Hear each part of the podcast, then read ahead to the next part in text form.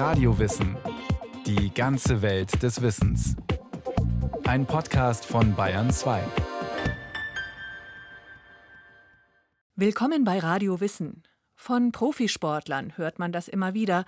Sie trainieren in der Höhenluft für bessere Leistungen. Forschende verstehen inzwischen immer besser, wann Höhenluft gut tut und wie sie schaden kann. 9900 Meter.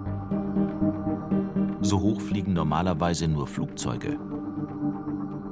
9900 Meter zeigte am 14. Februar 2007 das GPS einer im Chiemgau lebenden polnischen Gleitschirmfliegerin an. Eva Wisniewska war bei einem Trainingsflug in Australien in eine Cumulonimbus-Wolke geraten und in eine Höhe gezogen worden, wo minus 50 Grad Kälte herrschen. Die Profisportlerin verlor das Bewusstsein, überlebte an ihrem Gleitschirm hängend wie durch ein Wunder. Vermutlich ist noch nie ein Mensch ohne künstlichen Sauerstoff in diese Höhe gekommen. Ich bin irgendwann aufgewacht und dann merkte ich, dass ich die Bremsen gar nicht mehr in den Händen habe. Und dann habe ich gesehen, dass die Bremsschlaufen über mir hängen mit Eiszapfen, alles war vereist. Und dann habe ich eben gedacht, zum Glück fliegt er geradeaus.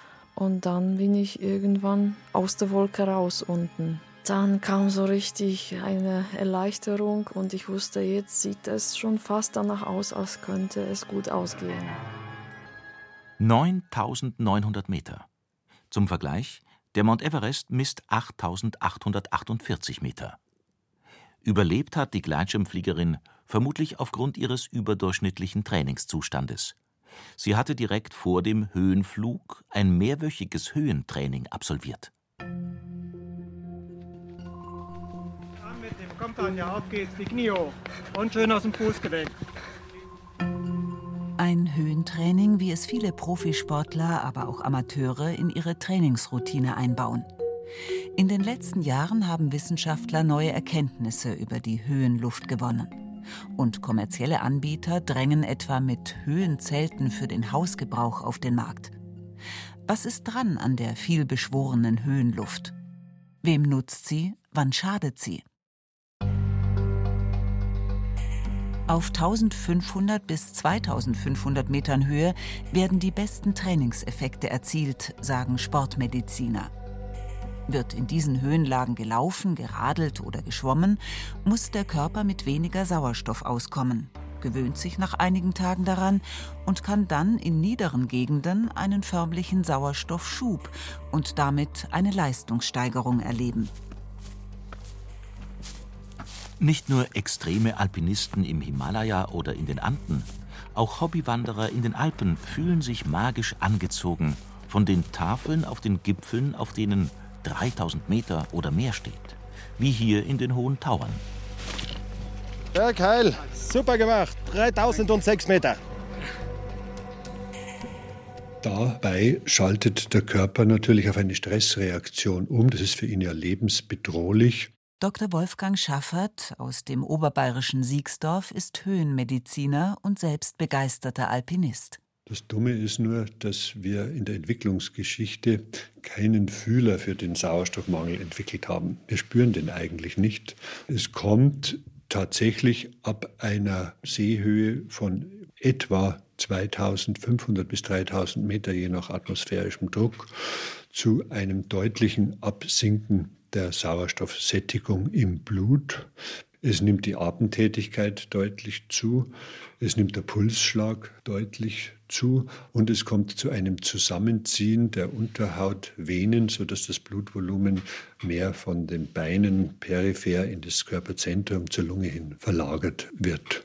Seine Erfahrung als Expeditionsarzt zeigt, vielen Bergsteigern sind die physiologischen Gefahren der Höhenkrankheit gar nicht bewusst. Und das betrifft alle, Trainierte und Untrainierte, Raucher und Nichtraucher, alt und jung. Wenn wir zum Beispiel auf Höhenlagen über 4000 Meter gehen, dort kann es schon zu ausgeprägten Beeinträchtigungen der Wahrnehmung, des Bewusstseins, der zentralen nervösen Funktionen kommen und die Zeit bis zum Eintreten einer Bewusstlosigkeit Ist ein bisschen abhängig von der individuellen Konstitution, aber sehr, sehr viele Versuche sagen, dass in einem Höhenbereich von etwa 5500 Meter bei manchen schon die Bewusstlosigkeit nach fünf bis zehn Minuten auftritt. Schon ab 2500 Metern über Meereshöhe merkt der Mensch, dass er eigentlich ein Flachländer ist. Die Luft wird dünner, das Atmen fällt zunehmend schwerer, die Muskeln werden immer weniger durchblutet. Über 3000 Meter kommt es bei rund einem Drittel der Bergsteiger bereits zu ersten Anzeichen einer leichten Höhenkrankheit, Schwindel und Kopfschmerzen.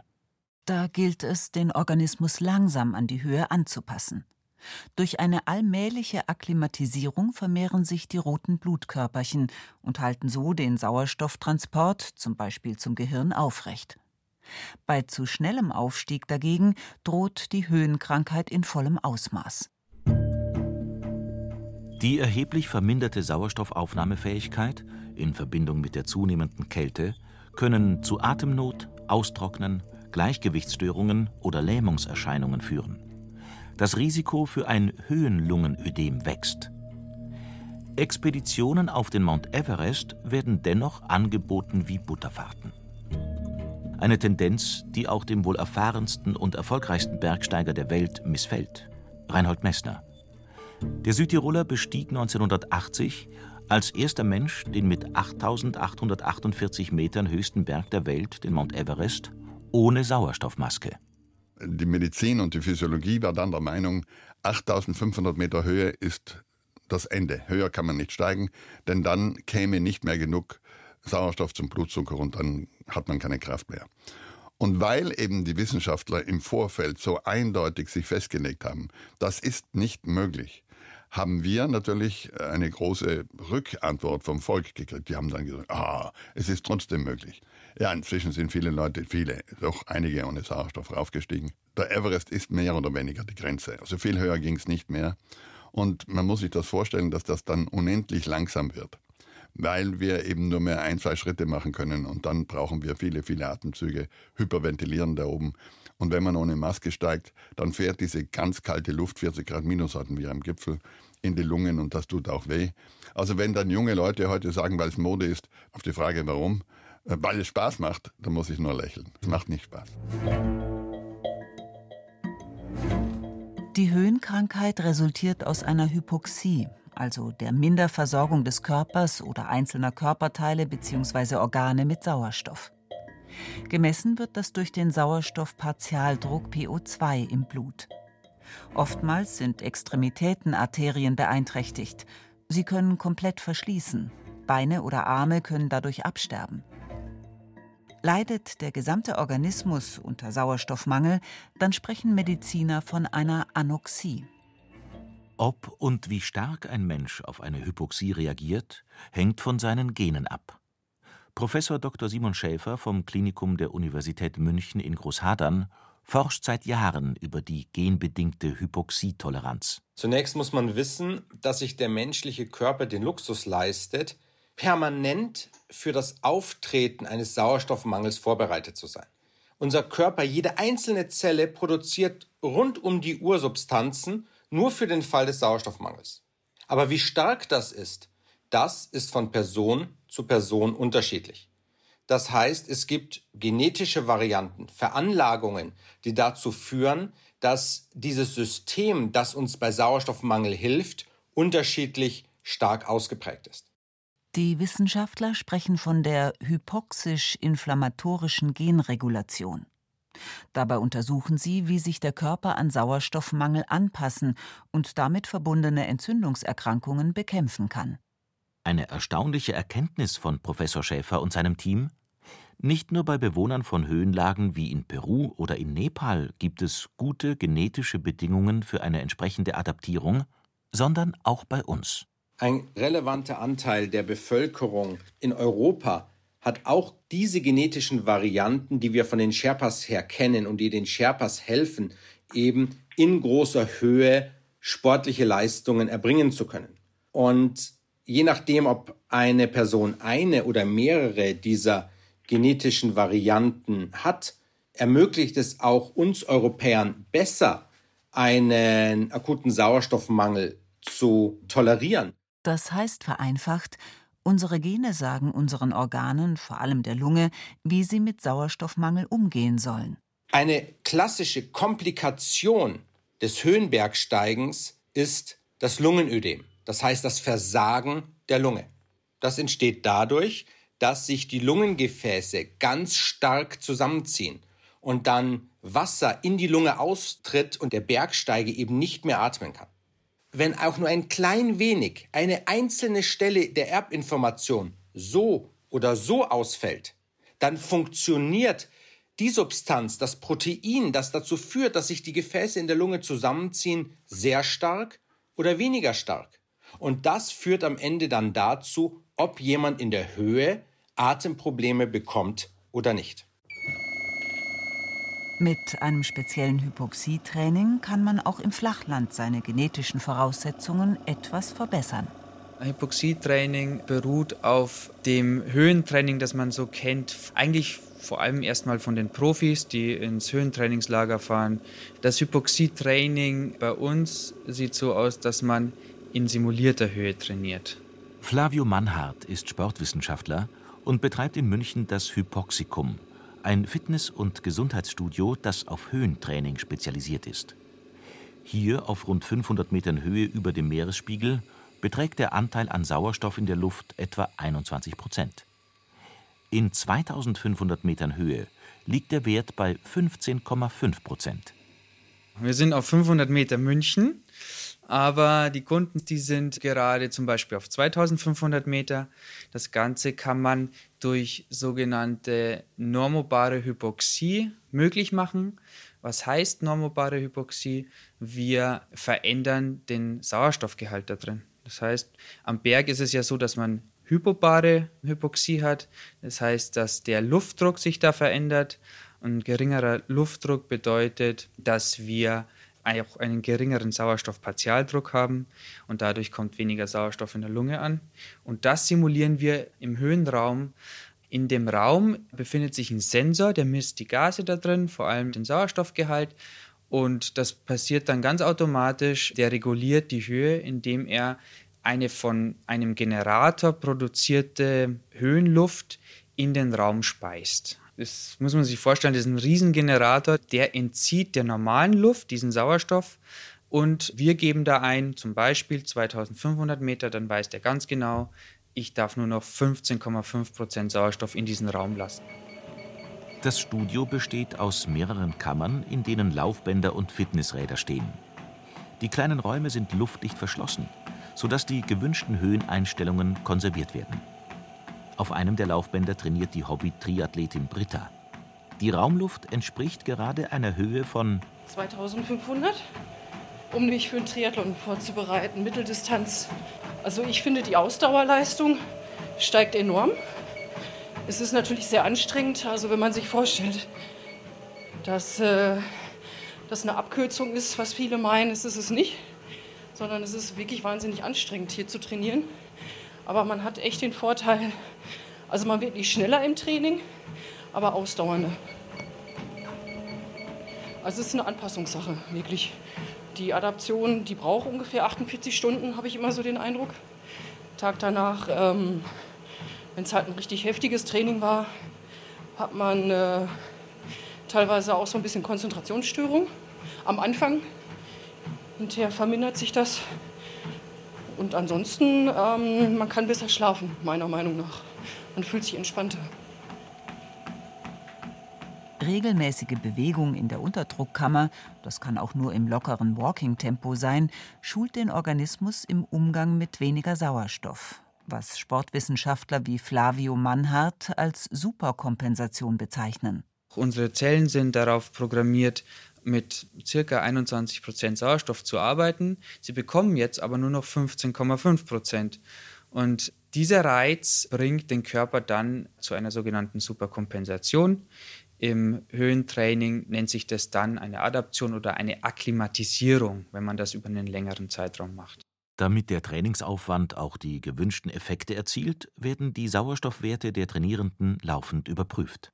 Das Ganze misst man mit einem sogenannten Pulsoximeter am Finger. Wir kontrollieren dann, ob wir noch, ich sage mal, im grünen Bereich sind und vor allem, ob wir in einem effektiven Bereich sind. Da gibt es äh, Sauerstoffsättigungen im Blut, die optimal sind für Höhentraining.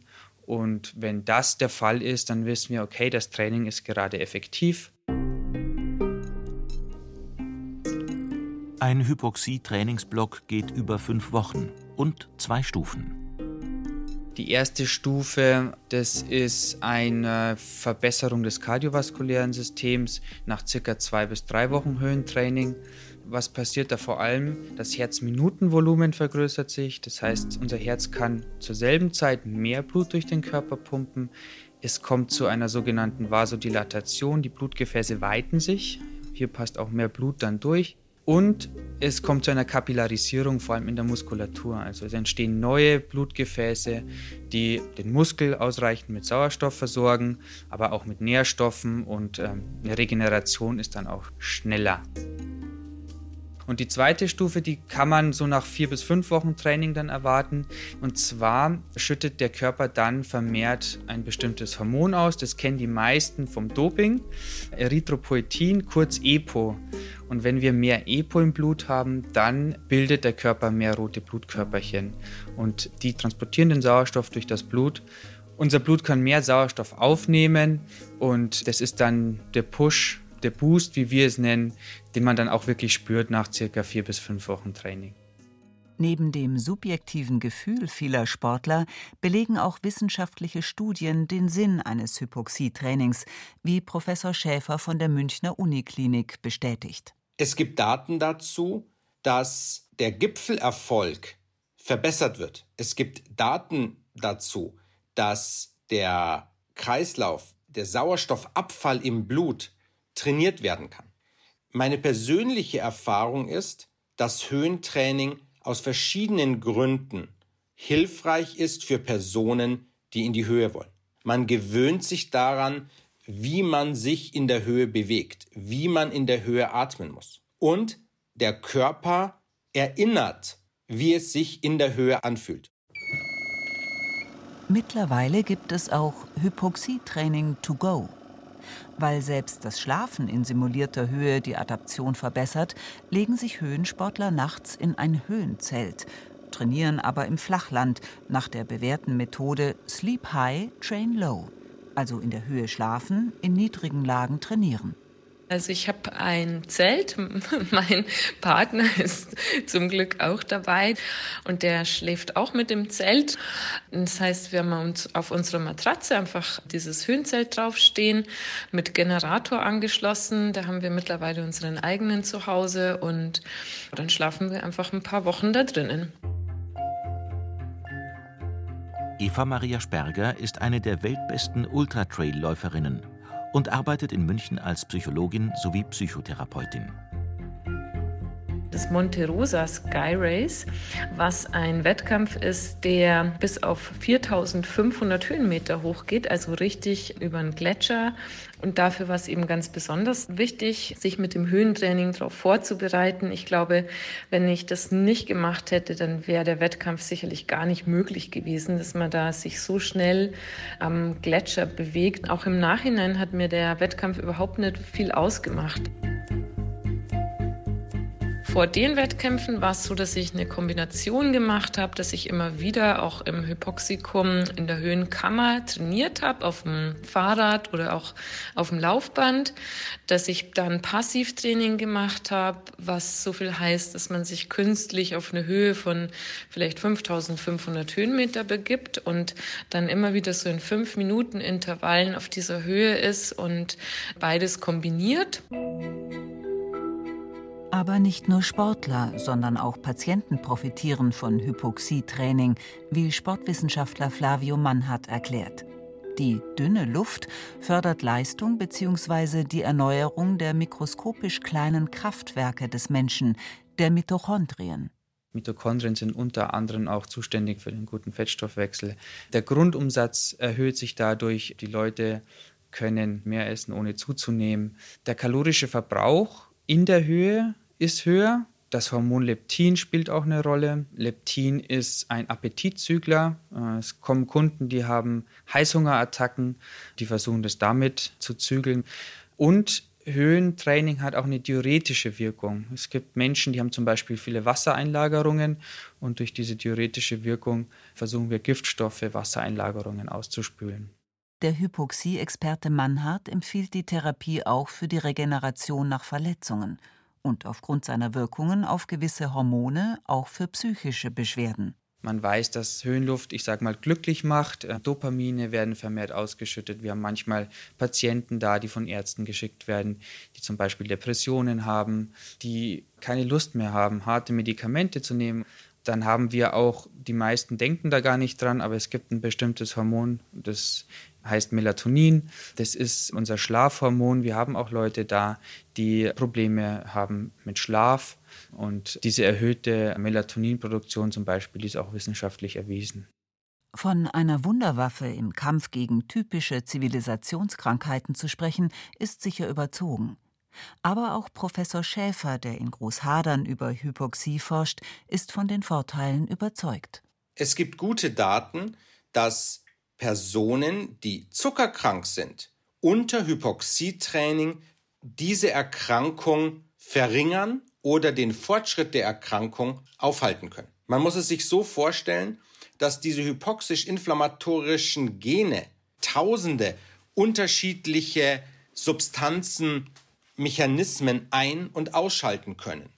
Und deswegen ein kontinuierliches Training unter Sauerstoffmangel Einfluss auf verschiedene chronische Erkrankungen haben kann. Zuckerkrankheit, Übergewicht oder Bluthochdruck.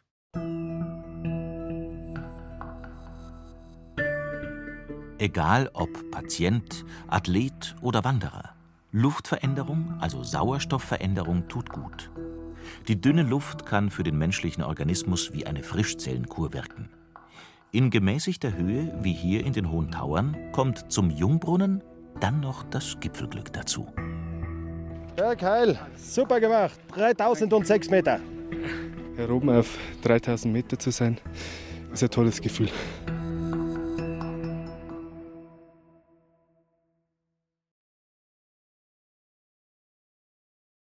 Das war Radio Wissen, ein Podcast von Bayern 2. Autor Bernd Uwe Gutknecht. Es sprachen Rahel Comtes und Johannes Hitzelberger. Regie Sabine Kienhöfer, Technik Robin Ault, Redaktion Matthias Eckert.